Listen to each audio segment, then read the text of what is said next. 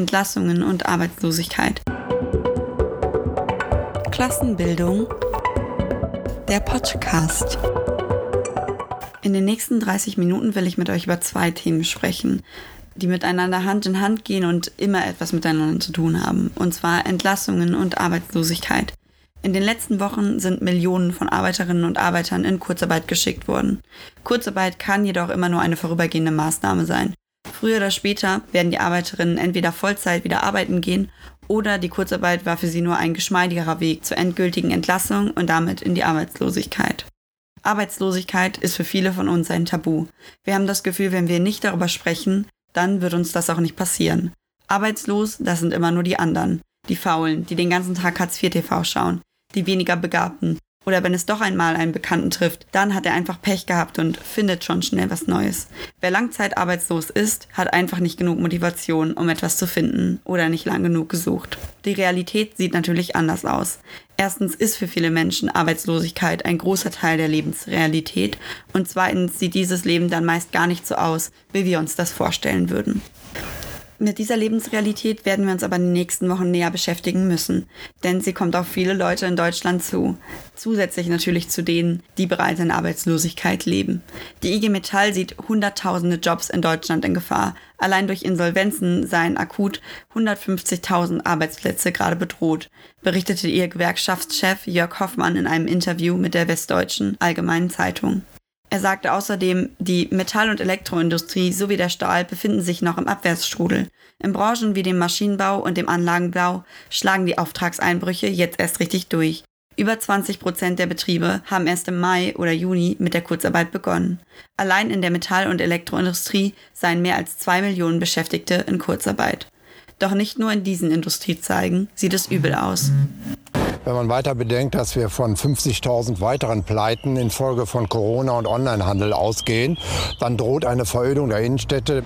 Das ist Robert Porz vom Städte- und Gemeindebund. Diese 50.000 weiteren Pleiten scheinen auch mir durchaus realistisch, auch wenn ich den Grund teilweise anders einschätzen würde als er. Bei 50.000 zu erwartenden Pleiten kann Arbeitslosigkeit nicht weiter ein Tabu bleiben. Wir müssen endlich darüber sprechen, wie wir mit den Millionen Arbeitslosen, die die aktuelle Krise verursacht, umgehen möchten. Es ist wichtig zu verstehen, wie Arbeitslosigkeit entsteht. Denn wenn weiter davon ausgegangen wird, dass es meistens die Schuld der Arbeitslosen ist, dann werden sie auch so behandelt.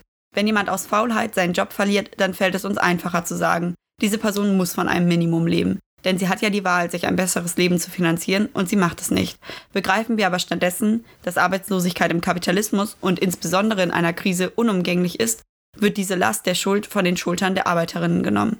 Wir erkennen, dass so gut wie niemand Schuld an seiner Arbeitslosigkeit trägt und verstehen, dass auch Menschen, die unser System auf die Wartegang setzt, ein erfülltes Leben verdienen, dass ihnen eine Abfindung zusteht, ein neuer Job und bis dahin Möglichkeiten, sich weiterzubilden und zu leben, ohne eingeschränkt zu werden von der Tatsache, dass ihre Arbeitskraft gerade eine Ware ist, die nicht benötigt wird.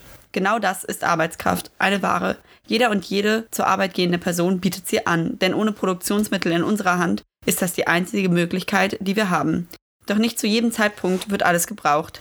In einer Krise gehen Unternehmen pleite. Um Gelder zu sparen, sparen sie an der Ware, die sie einkaufen und somit auch an Arbeitskräften. Auch außerhalb von Krisen erfüllt Arbeitslosigkeit eine Funktion. Gäbe es keine Arbeitslosigkeit, so könnten ausgefallene Arbeiterinnen nicht ersetzt werden. Wenn also jemand krank wird oder schwanger, könnte man ihn nicht sofort ersetzen. Oder wenn jemand nicht schnell genug arbeiten könnte, könnte man diese Person nicht feuern, denn wer würde an ihre Stelle treten? Arbeitslosigkeit verhindert also erstens, dass die Produktion ins Wangen gerät, wenn eine Arbeitskraft ausfällt, denn das könnte für Konzerne ja Nachteile bedeuten. Sie sorgt aber auch dafür, dass es immer jemanden gibt, der einem untersteht, der einen ersetzen könnte. So ist es möglich, Druck auf die arbeitenden Menschen auszuüben. Wenn du dich nicht beeilst, dann endest du so. Oder wenn du keine Überstunden machen möchtest, dann ersetzen wir dich eben. Gäbe es Arbeitslosigkeit nicht, dann würde eins der entscheidendsten Druckmittel der Kapitalisten wegfallen. Was im Moment jedoch wegfällt, sind haufenweise Arbeitsplätze. Um das schon seit langem angeschlagene größte deutsche Warenhaus zu retten, hat man sich jetzt auf einen Sanierungsplan geeinigt. Damit stehen 62 der 172 Filialen der Karstadt Kaufhofkette vor dem Aus. Sogar etwas weniger als befürchtet. Dennoch heißt das, dass rund 6000 der 28.000 Mitarbeiter ihren Job verlieren. Betroffenheit bei den Kunden. Naja, vor allen Dingen halt Betroffenheit bei den Arbeiterinnen. Die Tatsache, dass bei der Schließung von 62 Galeria Karstadt Kaufhoffilialen immer dieser oder ein ähnlicher Satz gefallen ist, aber eigentlich nie über die Situation der Menschen geredet wurde, die da gerade ihren Job verlieren, sondern eigentlich eher über die Situation der Menschen, die jetzt da nicht mehr einkaufen gehen können, die zeigt oder beweist genau das, was ich eben bereits gesagt habe. Über Arbeitslosigkeit und ihre Folgen zu sprechen, das ist heute immer noch ein Tabu. Ich habe nur ein Video auf YouTube gefunden, in dem jemand aus dem Betriebsrat interviewt worden ist. Alle anderen haben die Perspektive der Arbeiterin völlig weggelassen. Der interviewte Betriebsrat ist übrigens selber auch nicht betroffen. Die Zahlen, die veröffentlicht worden sind, was die Kündigungen angeht, die sind eigentlich noch viel zu niedrig angesetzt. Es stimmt zwar, dass rund 6000 Kaufhofmitarbeiterinnen ihre Jobs verloren haben, doch zu diesen kommen noch rund 700 Beschäftigte hinzu. Schließlich werden auch rund 20 Filialen von Karstadt Sports schließen. Auch die neu gegründete Konzerntochter Atris, welche die Reisebüros in Galeria Kaufhof betreibt, die wird rund 100 ihrer 130 Filialen zumachen. Wie viele Arbeiterinnen das genau betrifft, das ist noch unklar. Die Menschen, die da ihren Job verlieren, denen wird ein schlechter Deal geboten vom Konzern. Dagegen haben nun 200 bis 300 Menschen vor einem Kaufhof in Berlin-Wedding demonstriert. Viele der Arbeiterinnen sind schon älter und werden so schnell keine neue Anstellung mehr finden können, falls sie überhaupt eine finden vor der Rente. Ihnen droht nun sehr akut die Altersarmut. Kaufhof hat sich angeblich auf Druck des Betriebsrates und der Gewerkschaft Verdi auf die Gründung einer Transfergesellschaft eingelassen. Transfergesellschaften werden immer als etwas durchweg Positives dargestellt, zu dem die Gewerkschaft Verdi Galeria Kaufhof jetzt mit Mühe und Not überreden konnte. Tatsächlich kommt die Gründung einer Transfergesellschaft Konzern ziemlich recht. Die Anwaltskanzlei Mühlbein und Kollegen nimmt das Ganze auf ihrer Website wie folgt auseinander. Das Unternehmen möchte damit Kündigungsfristen umgehen und unbequeme Abfindungszahlungen und Kündigungsschutzklagen vermeiden. Weiterhin entsteht durch die Gründung einer Transfergesellschaft ein scheinbarer Imagegewinn des Unternehmens, indem dieses zwar das Personal reduziert, aber dazu keine Kündigung aussprechen muss. Und gleichzeitig können sich Betriebsrat, Gewerkschaft und Arbeitsagentur im Lichte eines angeblichen Erfolges sonnen. Wenn ein Arbeiter in eine Transfergesellschaft wechselt, oder wechseln möchte, dann muss er erst einen Aufhebungsvertrag bei seinem bisherigen Chef schließen. So wird die Kündigungsfrist umgangen. Dann bekommt er einen befristeten Arbeitsvertrag bei einer Transfergesellschaft von maximal zwölf Monaten. Im Falle von Galeria Karstadt Kaufhof sogar nur sechs Monate. Bei einer Transfergesellschaft unterschreibt man zwar einen Arbeitsvertrag, allerdings müssen sie keine neue Arbeitsbeschäftigung zur Verfügung stellen. Sie bieten nur Qualifizierungsmaßnahmen und Weiterschulungen an, die für die Suche eines neuen Jobs von Bedeutung sein können, aber nicht müssen. Ein weiterer Vorteil, dass man Transfer Kurzarbeitergeld beantragt und so die Arbeitslosigkeit ein wenig hinauszögern kann. Außerdem werden die Beiträge zur Sozialversicherung weitergezahlt. Das kommt den Arbeiterinnen also irgendwie zugute. Dafür können Mitarbeiter allerdings relativ bequem vom Unternehmen abgeschoben werden. Sie haben dann zum Beispiel keinen Kündigungsschutz mehr. Mit dem Abschluss des Aufhebungsvertrags, der zum Übergang in die Transfergesellschaft erforderlich ist, geben sie ja den Anspruch an ihrem eigenen Arbeitsplatz in der Firma auf. In einigen Fällen wäre die Weiterbeschäftigung durch die Konzerne allerdings durchaus möglich gewesen und man hat sich damit eher ins eigene Knie geschossen. Hohe Abfindungszahlungen können vermieden werden und in vielen Fällen sind die durch Transfergesellschaften angebotenen Trainings, die bei der Arbeitsplatzsuche helfen sollen, mehr als sinnlos. Der vielleicht gravierendste Punkt einer Transfergesellschaft, beziehungsweise warum Transfergesellschaften eher schlecht sind für Arbeiterinnen, ist, dass es keine Garantie auf einen neuen Arbeitsplatz bietet und man eben den alten freiwillig aufgegeben hat. Transfergesellschaften können also Vor- und Nachteile haben. Man gibt sich allerdings eine Illusion hin, wenn man glaubt, dazu müsse man große Konzerne erst überreden. Und diese Maßnahme würde aus reiner Menschlichkeit ergriffen werden. In der Regel geht es Unternehmen eher darum, sich vor unangenehmen Zahlungen zu schützen. Doch nicht nur Galeria Karstadt Kaufhof wird Stellen abbauen oder Arbeitsplätze streichen. Auch in anderen Branchen und Betrieben ist das der Fall, zum Beispiel ganz viele in der Autoindustrie. Zum Beispiel will ähm, Volkswagen 5000 Stellen streichen und abbauen. Einen Teil seiner Fertigung wird er allerdings nach Polen verlagern und eben dann dort wieder neue Arbeitsplätze in Anspruch nehmen. Die Reduzierung des Personals von 15.000 auf 10.000 Stellen im Stammwerk Hannover, die soll in den kommenden Jahren durch natürliche Fluktuation geschehen. Auch der Autokonzern BMW, der hat am Freitag verkündet, dass er Stellen abbauen will, und zwar 6000 Stellen. Hierauf hätten sich das Unternehmen und der Betriebsrat geeinigt. Der Personalabbau, der soll durch Nichtwiederbesetzung offener Stellen, eine Ausweitung der Altersteilzeit und Aufhebungsverträge realisiert werden. Betriebsbedingte Kündigung, die schließt BMW erstmal aus, aber eben auch nur so lange, wie er im Gesamtjahr 2020 schwarze Zahlen schreibt. Wenn das nicht mehr der Fall ist, sieht das Ganze wieder anders aus. Dabei hat BMW noch nicht alle Stellen eingerechnet, die er abbauen wird. 6000 Stellen will er zwar wegfallen lassen, dabei sind die Leiharbeiterinnen in der Produktion die Werksvertragsarbeiterin in der Entwicklung aber noch ausgeschlossen oder nicht mitgezählt worden. Die ebenfalls weitestgehend wegfallenden Jobs bei BMW machen ungefähr 10.000 Jobs aus. Und damit können eben diese Jobs zusätzlich über das Jahr gestrichen werden, werden aber von BMW nicht erwähnt, wenn es um die Berichterstattung geht. Die Überproduktionskrise, die hat BMW hart getroffen oder trifft BMW gerade ziemlich hart. Zwar laufen die Bänder wieder und die Kurzarbeit von etwa 34.000 Beschäftigten, die ist weitestgehend aufgehoben worden, aber die Auslastung der Betriebe ist weiterhin sehr gering. Normalerweise arbeitet BMW im Schichtbetrieb und zwar zum Beispiel im Zweischichtbetrieb. Im Moment wird allerdings eine dieser Schichten weggelassen und an den wichtigsten Standorten wird deshalb nur im Einschichtbetrieb gearbeitet. Der Betriebsrat von Daimler, einer weiteren Marke, befürchtet im eigenen Konzern ebenfalls einen Abbau von Arbeitsplätzen in der Produktion, wie die Stuttgarter Zeichen berichtet hat. Daimler hat zwar bereits im April angekündigt, bis zu 15.000 Stellen zu streichen, die Produktion war hiervon jedoch bislang ausgenommen. Der Konkurrent Audi, also die vierte Marke, über die wir nun sprechen, hat bereits Ende 2019 den Abbau von 9.500 Stellen beschlossen. Ähnliche Pläne haben auch die Autozulieferbetriebe Continental, Schaeffler und Bosch angekündigt.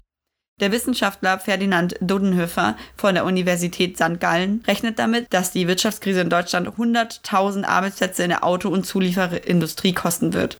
Die deutsche Autoproduktion könnte im Jahr 2020 also insgesamt um 27 Prozent einbrechen. Nicht nur in der Autoindustrie sieht's böse aus. Auch größere Fluglinien bauen Arbeitsplätze ab. Zum Beispiel ist der Konzern Ryanair letztes Jahr insolvent gegangen.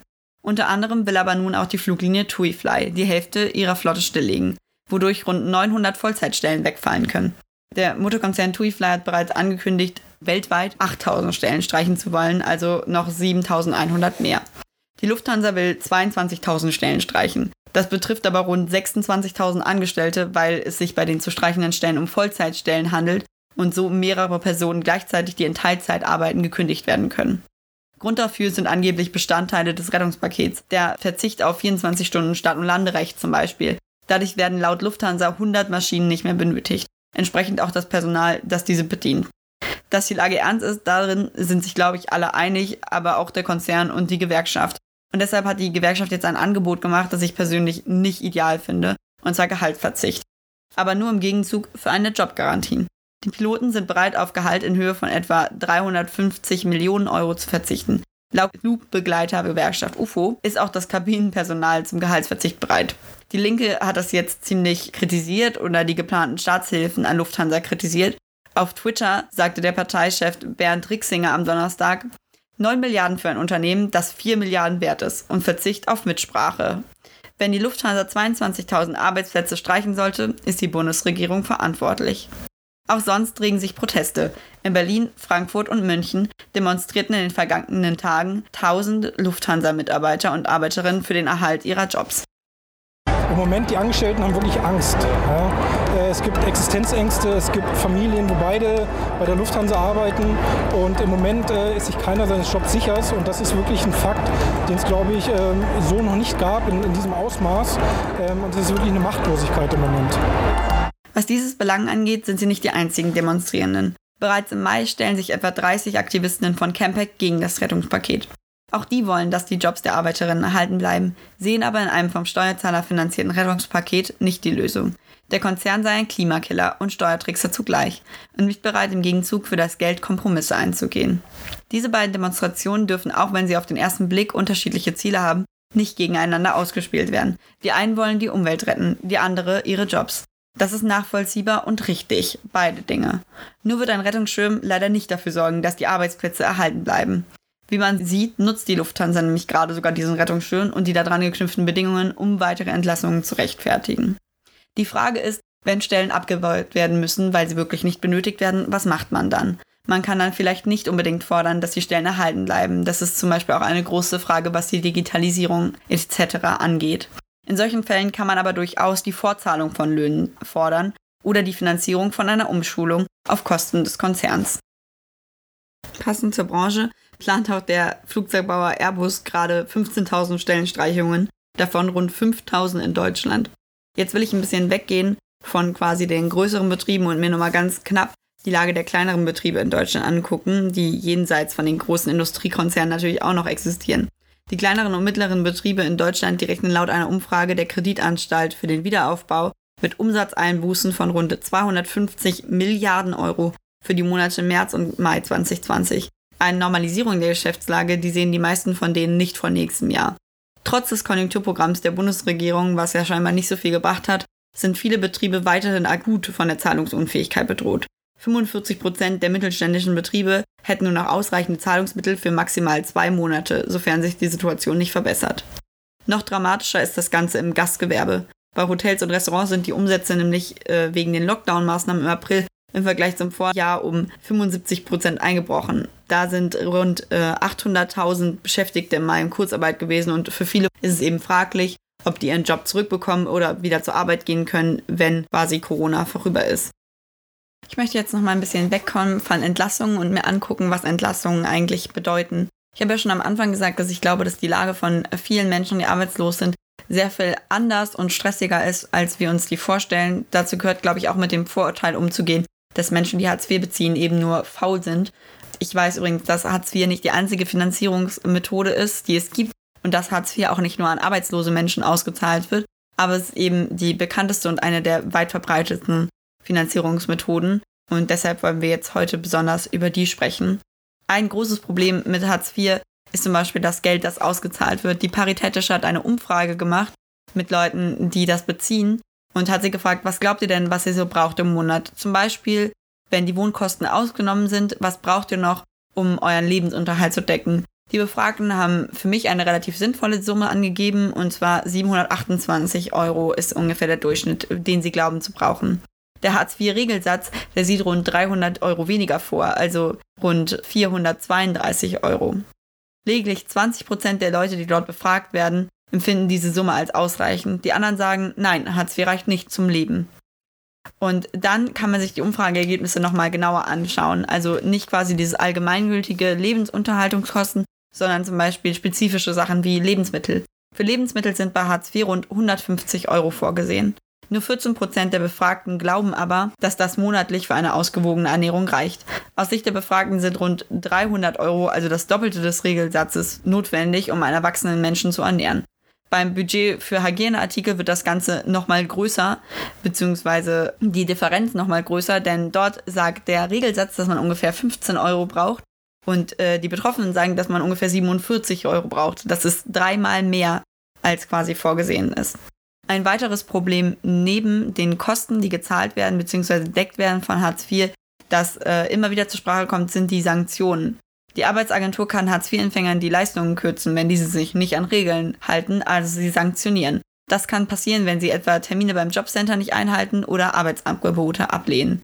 Die Quote der erwerbsfähigen Hartz-IV-Empfänger, die eine solche Sanktion erhalten haben, liegt seit 2007 relativ konstant zwischen 2,5 und 3,5 Prozent. Das erscheint uns jetzt erstmal relativ wenig prozentual, aber es gibt 6 Millionen Hartz-IV-Empfängerinnen und Bezieherinnen in Deutschland und da sind dann 2,5 bis 3,5 Prozent doch noch relativ viele Menschen. Die Androhung der Sanktionen setzt die Menschen einem extremen Druck aus, denn die Beträge, die gezahlt werden, die sind eben schon relativ gering und die nochmal zu reduzieren, kann das Leben schon ganz schön hart machen und es kann halt vor allen Dingen zum Beispiel auch dafür sorgen, dass sich Leute äh, Teilhabe an der Gesellschaft nicht mehr leisten können, was so schon mit einem normalen Hartz-IV-Betrag relativ unmöglich ist. Jetzt wollen wir uns auch angucken, was es denn eigentlich für Sanktionen gibt. Hartz-IV-Empfänger und Empfängerinnen sind verpflichtet, alle Möglichkeiten auszuschützen, um ihre Hilfsbedürftigkeit zu beenden. Bei den Sanktionen gab es zum Beispiel für über 25-Jährige mehrere Stufen. Verweigern Hartz-IV-Empfänger einen neuen zumutbaren Job oder brechen eine Ausbildungsmaßnahme ab, dann werden drei Monate lang zwingend 30 Prozent des Regelsatzes gekürzt. Bei einem zweiten Regelverstoß innerhalb eines Jahres sind das sogar 60 Prozent und äh, bei einem dritten sogar 100 Prozent. Mittlerweile ist das ein bisschen anders, werde ich jetzt gleich erklären, weil das Verfassungsgericht eben gesagt hat, dass das eben nicht mehr gültig ist. Außerdem äh, können übrigens in diesem Verfahren auch die Stufen äh, für Gelder, Wohnen, äh, Heizen und der Zuschuss zur Krankenversicherung gekürzt werden, beziehungsweise nicht mehr gezahlt werden.